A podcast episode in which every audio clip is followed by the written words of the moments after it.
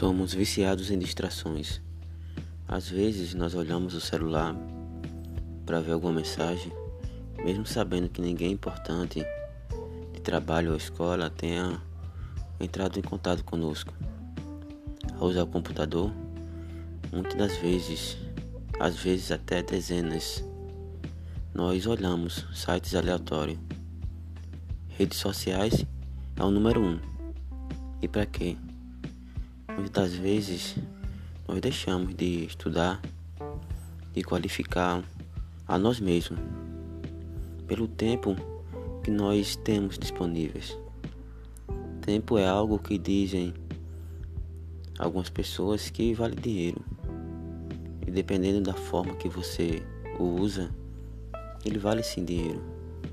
Então para que gastar esse tempo com pequenas distrações. Quando você vai somar tudo isso, você verá que o tempo que você gastou, prefiro dizer que você desperdiçou, fazendo algo que não vai gerar crescimento, não irá trazer maturidade nem intelectual nem emocional para você, foi bastante grande. E o motivo, não existe um motivo específico.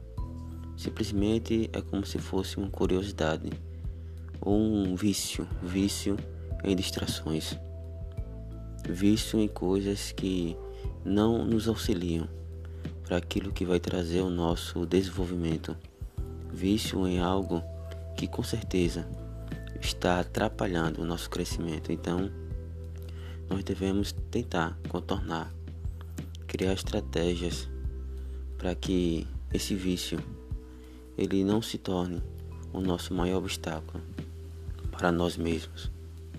E fica uma dica aqui, porque é, vício em distrações é algo que talvez as pessoas pensam que surgiu hoje, uma doença da era pós-moderna.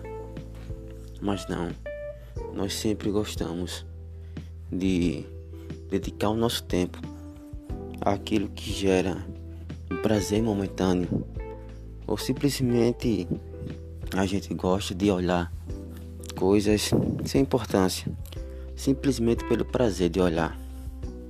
Observe, verifique, registre, crie sistemas de pequenas punições quando você fizer isso.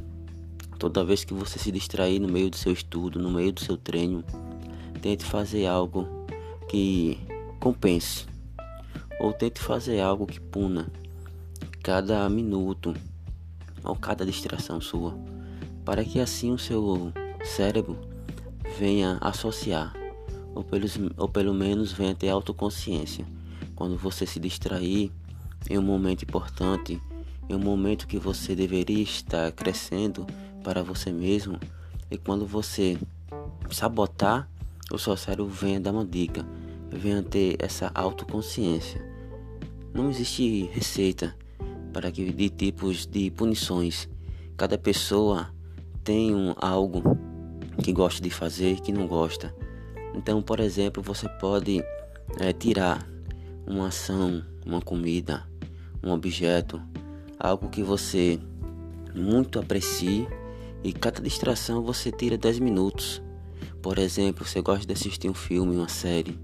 Então, toda vez que você se distrair, você diz: Não, hoje eu não vou assistir porque eu me distraí. Ou então, se eu gosto de assistir mais de um capítulo por dia, hoje eu só vou assistir um capítulo. E assim pode ser para livros que você gosta de ler, aquele livro não um livro de estudo para uma faculdade, estudo para um concurso, simplesmente uma leitura de prazer que você lê para o seu próprio é, deleite. Então você pode se privar daquilo como uma punição da sua distração. E cada pessoa tem um tipo de punição completamente diferente. A sua pode ser uma que não esteja, não esteja nessa categoria.